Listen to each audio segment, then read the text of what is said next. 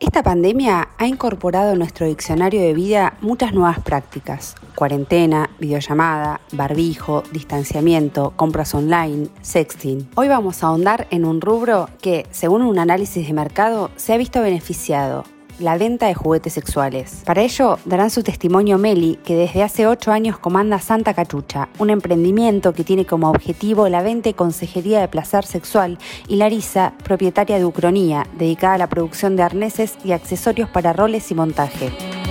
En estas consultas y mensajes que circulan a través de nuestras redes sociales, muchas veces aparece un dejo de las nociones patriarcales de la sexualidad que dicen, bueno, quiero un consolador. Entonces ahí aparece también parte de nuestra misión que es educativa. Voy a decirle, bueno, esta palabra refiere a que hay alguien que está insatisfecho y que no pudo satisfacer su placer por medio de una relación sexual entre dos personas. Entonces el término adecuado del cual elegimos nombrar las cosas es dildos.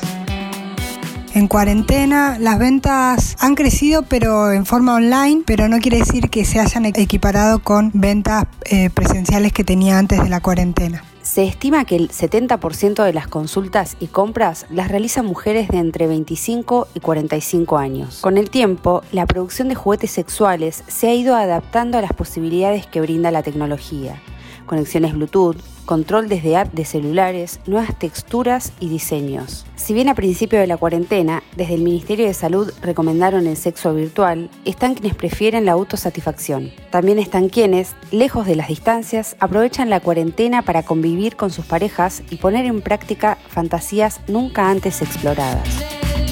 Los accesorios que más estoy vendiendo son esposas o inmovilizadores, musleras que inmovilizan desde el muslo a las muñecas. También un modelo de arnés que tengo para dildos, ese también lo vendí bastante en la cuarentena. Si bien muchos de los accesorios que realizo son para juegos de roles, BDSM o juegos sexuales, no todos tienen tinte sexual, sino más bien por ahí o eróticos o para luquearse o montarse de un modo por ahí alternativo a lo que estamos acostumbrados. Bueno, cuando el mundo tenía como un carácter más presencial, y no de aislamiento, las ventas eran equiparadas, no eran solo accesorios sexuales, pero en la cuarentena se decanta mucho más en lo que son accesorios sexuales. Se ve que el encierro genera no tanto que te quieras montar o luquear, sino más bien que quieras curtir o pasarla bien a nivel sexual o estar luqueada, pero para ciertos juegos sexuales quizá. Dentro de los dildos hay dildos que son para usar con arneses, esa es una dupla también muy solicitada, y a su vez los vibradores que son a veces con formas fálicas, a veces no, a veces son productos muy ergonómicos que ni siquiera simulan tener una función para la sexualidad. Me refiero particularmente también a los estimuladores clitorianos, succionadores de clítoris y demás productos aledaños que están en esta línea. Hay algunos que son para sumergirse en el agua, hay algunos que son con más velocidades, con menos velocidades.